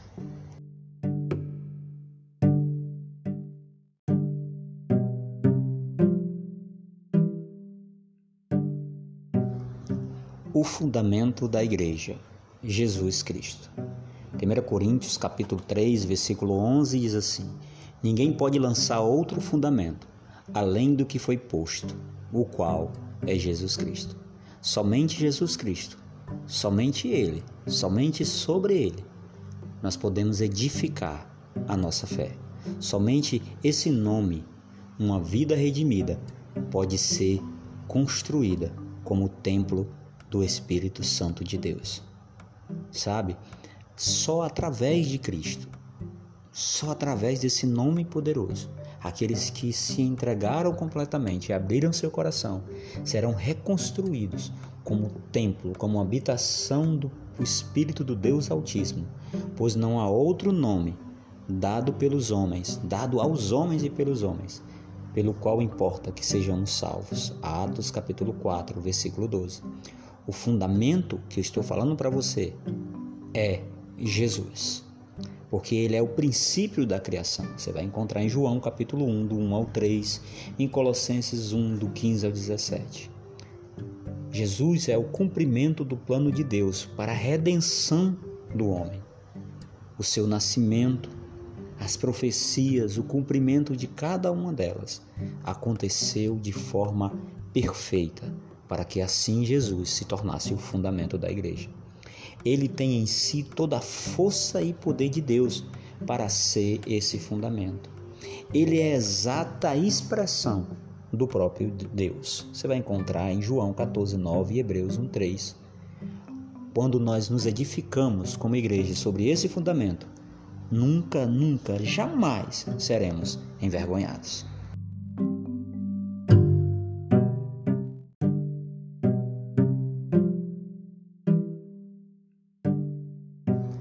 Jesus, o cabeça da igreja. Cristo é o cabeça da igreja. Efésios capítulo 5, versículo 23. Vários textos no Novo Testamento afirmam que Jesus é o cabeça da igreja. É o cabeça e a cabeça da igreja. Efésios 1, versículo 22 ao 23, Efésios 4, versículo 15, Efésios capítulo 5, versículo 23 e Colossenses 1, 18 e 2, 19. Quando falamos o cabeça, nós afirmamos que Jesus, ele governa a igreja. E quando usamos a cabeça, declaramos que ele faz, que ele faz a igreja funcionar. A primeira é a organização e a segunda é o organismo. Então Jesus Cristo tanto comanda como transmite, impulsiona vida à igreja. A cabeça de um grupo é aquele que direciona as ações, que tem tudo elaborado, deixando o grupo seguro de que ele tem a solução para os possíveis problemas que surjam. No caso da igreja, se esse cabeça fosse um ser humano, nós estaríamos em apuros. Muitas vezes tomamos atitudes sem usar a nossa mente e temos a natureza carnal que age fortemente dentro de nós.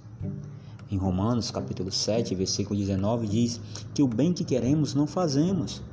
Em Jeremias 17, 9 diz que o nosso coração é enganoso. No Salmo 103, versículo 14 diz que somos pó. Glória a Deus, glória a Deus. Cristo é o cabeça da igreja. Ele tem o conhecimento do Pai e o Filho de Deus. É Ele Sim, ele é a plenitude do próprio Deus, o próprio Deus que veio habitar entre nós. É o nosso Emanuel.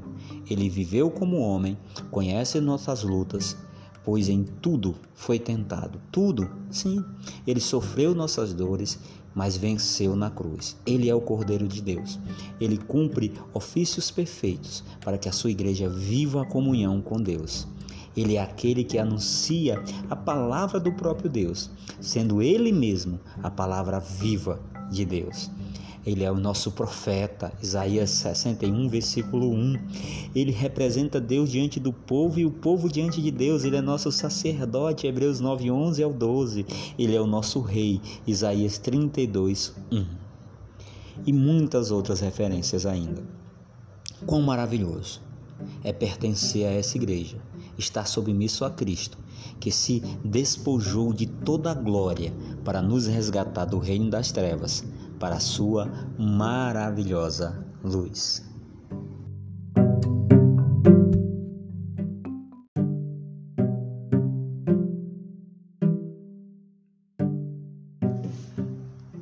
Os membros da igreja, ovelhas regeneradas. Efésios capítulo 5, versículo 8 diz assim: Pois outrora eras trevas, porém agora sois luz no Senhor. Andai como filhos da luz. Os membros da igreja verdadeira são aqueles que experimentaram o novo nascimento, aceitando a Jesus em seu coração como Salvador e Senhor. João capítulo 1, versículo 12, João capítulo 3, versículo 3 e versículo 15 nos traz esses relatos. O salvo ele mostra a sua nova identidade pelo fruto que produz, porque tem o Espírito Santo habitando dentro do seu coração. João 14, versículo 17, Gálatas 5, 22 ao 25. Também em Filipenses 2,15 são textos que reforçam essa nossa convicção. Você e eu tínhamos uma dívida enorme que nunca poderia ser paga, mas Deus, sendo nós ainda pecadores, nos amou e cancelou essa dívida. Colossenses capítulo 2, versículo 14. Aleluia. Eu e você somos membros da igreja de Cristo, a igreja verdadeira, lavados e remidos pelo sangue do Cordeiro.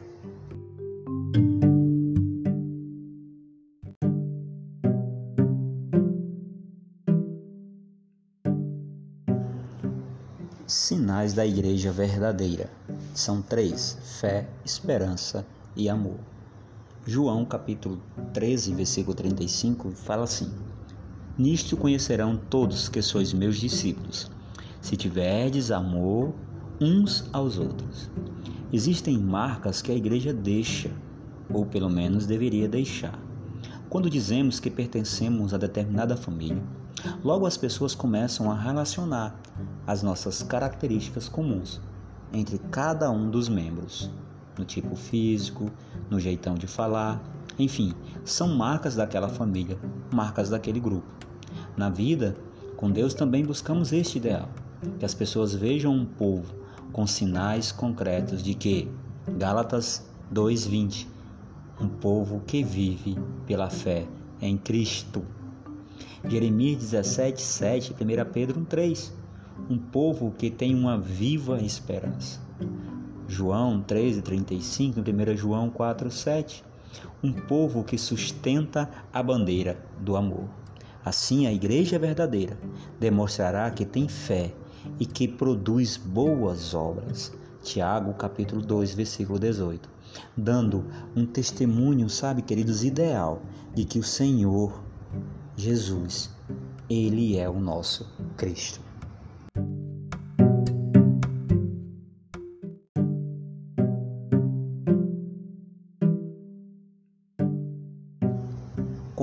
Então esse estudo sobre a igreja verdadeira dessa forma. A igreja verdadeira deve mostrar essa condição ao mundo. Como ela faz ou fará isso? Simples, por meio dos seus membros. Você e eu temos a responsabilidade de representar a igreja verdadeira, aquela que tem como cabeça o Senhor Jesus Cristo. E para executarmos essa missão, Cristo tem que dirigir a nossa vida. Não dá para representar a igreja verdadeira se os membros são falsos. Você está pronto para assumir esse desafio? Então que você possa dizer: Senhor, queremos ser verdadeiras ovelhas e pertencer a Ti, a verdadeira igreja.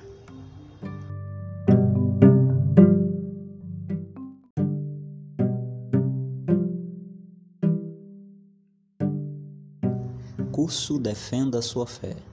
Tópico 7 Catolicismo. Uma das religiões mais difíceis de explicar é o catolicismo romano. Alguns motivos nós vamos falar neste curso.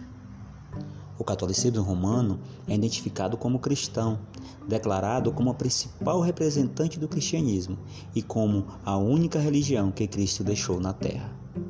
Mas suas doutrinas apresentam sérias falhas quando analisamos à luz da Bíblia e dos ensinos de Cristo.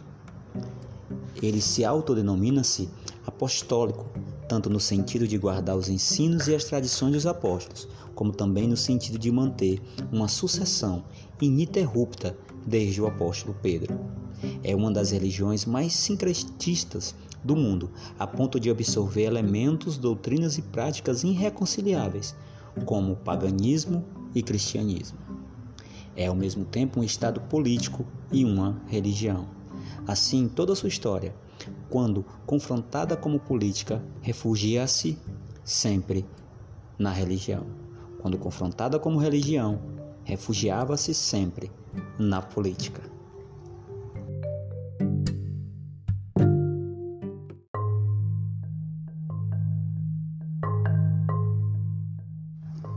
Origens do catolicismo. No início da era cristã, não havia é, denominações. Eram igrejas que confessavam a Cristo todas livres e independentes. A primeira igreja cristã, nós temos relatos, surgiu, surgiu em Jerusalém, na casa de Maria, mãe de João Marcos, está lá no livro de Atos, capítulo 1, do 13 ao 14 e capítulo 12, versículo 12.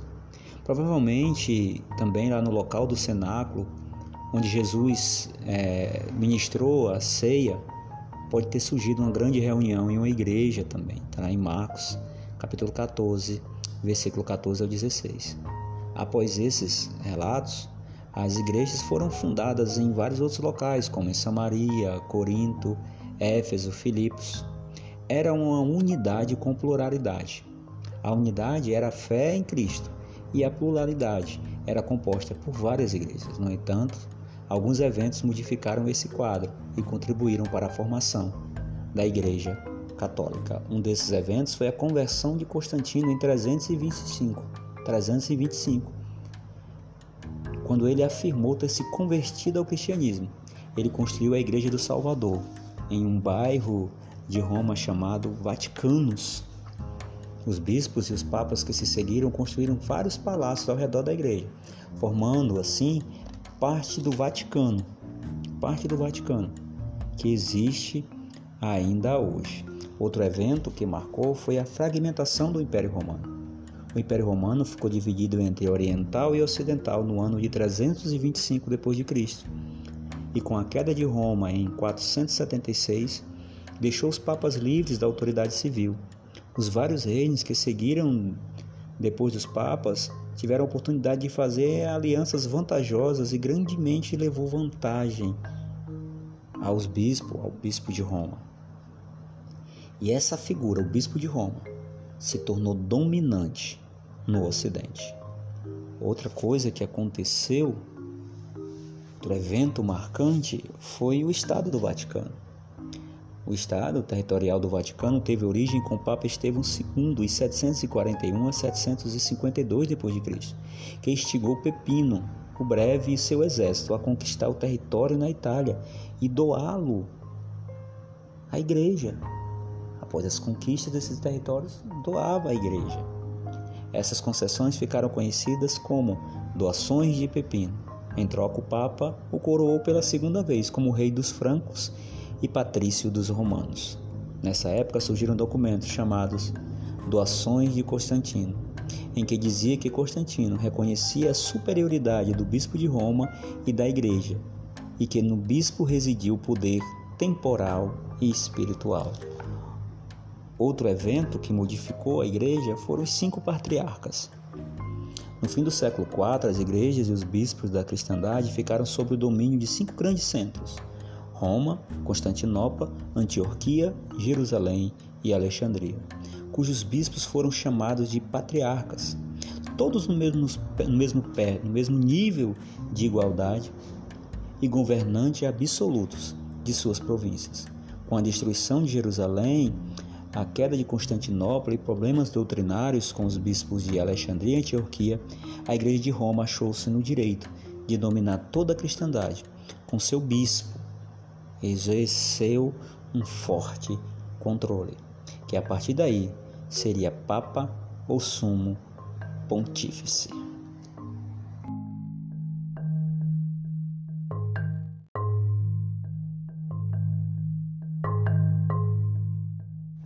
Crenças.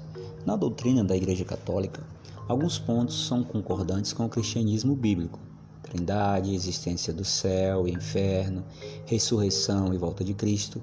No entanto, o que faz o catolicismo ser diferente da Igreja Evangélica são algumas doutrinas. Uma delas é unidade da Igreja. Conquanto a unidade da Igreja seja desejada e ensinada na Bíblia, em João 10,16, a fé pode ter variações.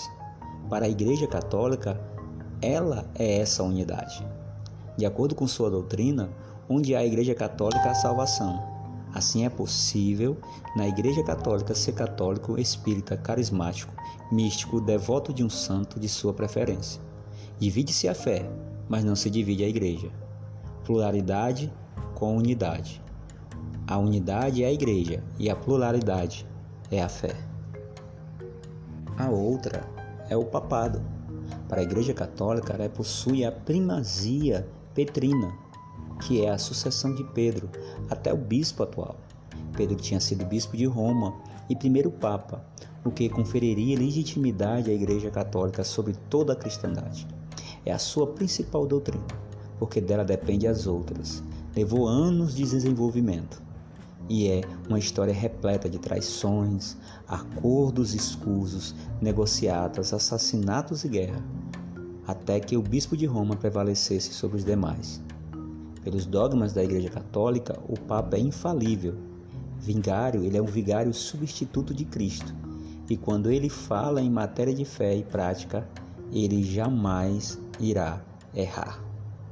Outra doutrina é a doutrina sobre Maria, a adoração a Maria não é o seu dogma principal, mas é o mais sensível, principalmente nos países latinos. E nós vamos cada vez mais à frente meditarmos sobre essa doutrina. Outra doutrina é o purgatório e oração pelos mortos. A Igreja Católica divide os pecados em dois grupos, moral e venial. Os pecados mortais levam a pessoa diretamente para o inferno e os pecados veniais são perdoáveis, desculpáveis para o purgatório. É muito obscura e demasiadamente longa para se definir essa doutrina. Mas, segundo a própria Igreja Católica, aqueles que morrem em comunhão com a Igreja vão para o purgatório. Purgar significa purificar, tornar puro. Portanto, o purgatório é o lugar onde se purifica, lugar de sofrimentos intensos. Os meios para sair do purgatório são as missas e as rezas feitas pela alma dos mortos. Outra doutrina, outro dogma é a missa e a transubstanciação. A missa para a igreja é igual ao sofrimento de Cristo na cruz. Está lá no Concílio de Trento. A diferença está na maneira da oferta que foi com sangue na cruz e sem sangue no altar. O ponto alto da missa é quando ocorre a transubstanciação, que é o ensino católico que diz que o sacerdote transforma o pão e o vinho no corpo e sangue de Cristo. Transubstanciação significa alteração da substância, e essa alteração se revela na, na hóstia, que é dada ao povo, mas o vinho é negado, pois é exclusivo dos sacerdotes.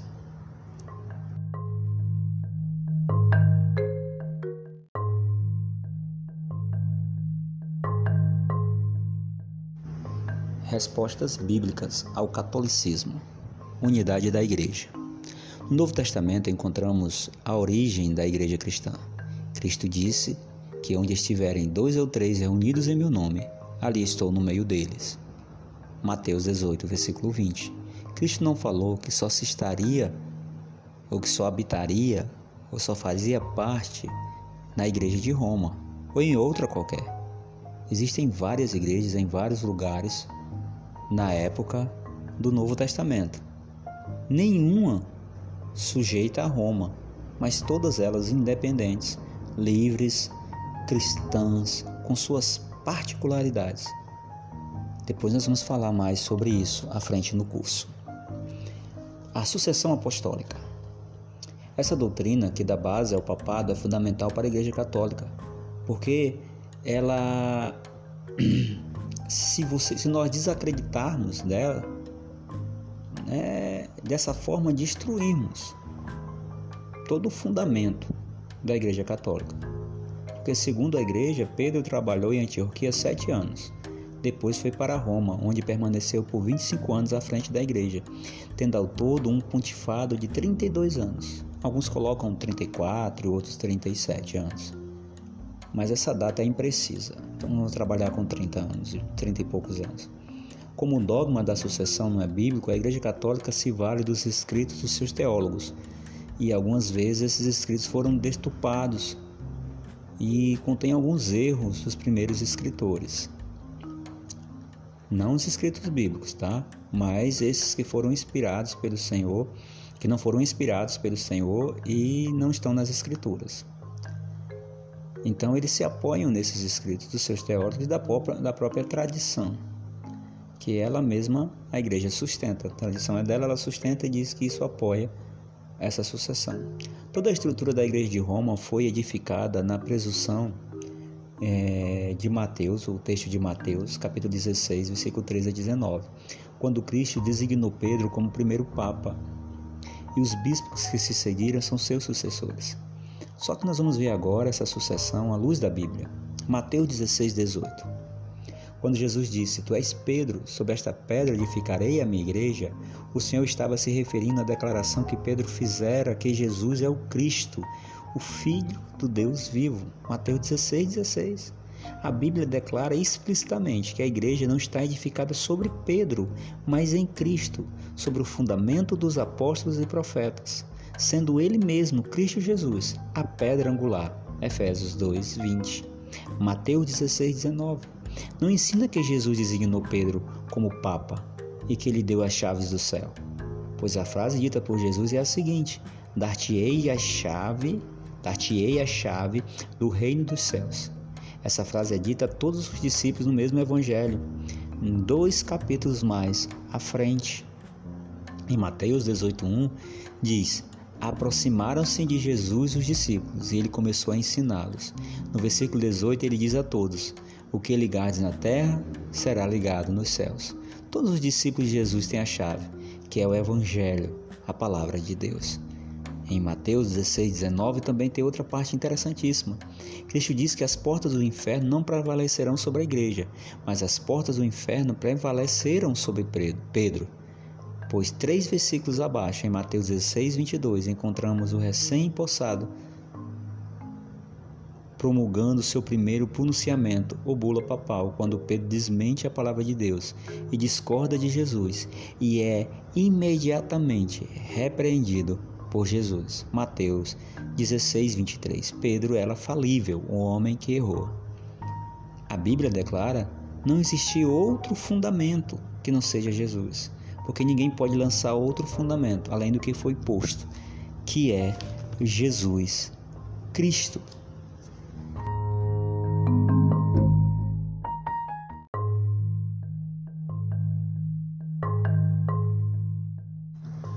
Purgatório e oração pelos mortos. O purgatório e a oração pelos mortos não existem na Bíblia. Preste atenção nesses textos.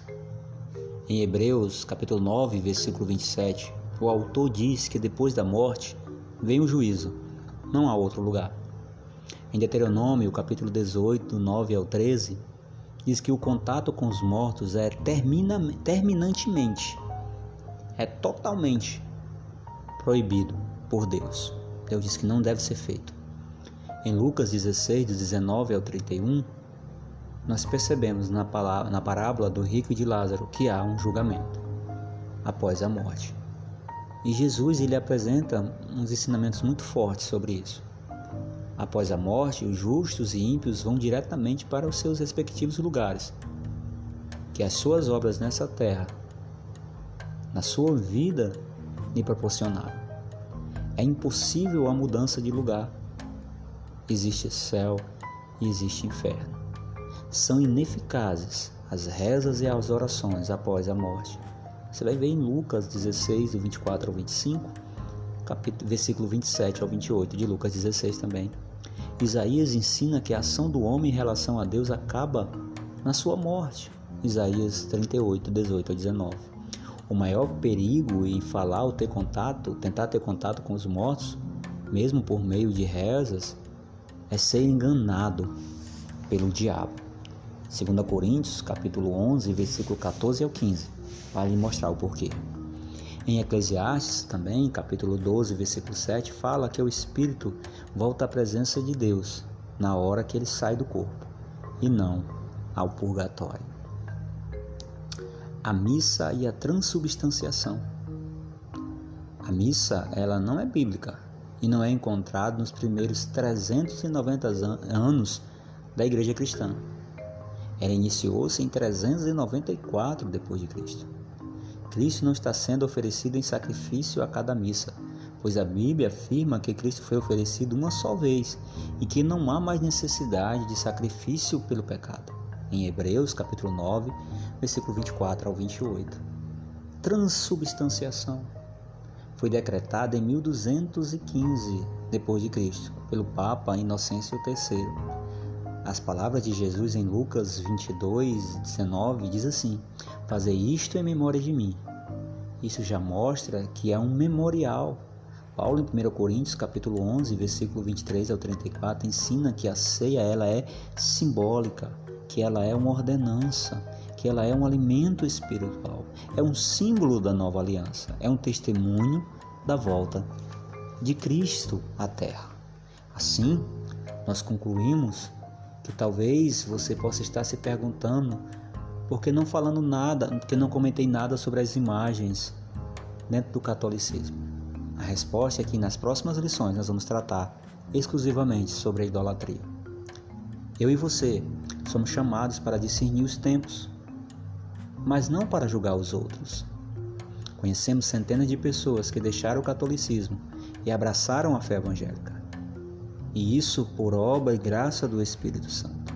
Então oremos para que o Senhor trabalhe no coração de muitos que sinceramente buscam comunhão e paz com Deus.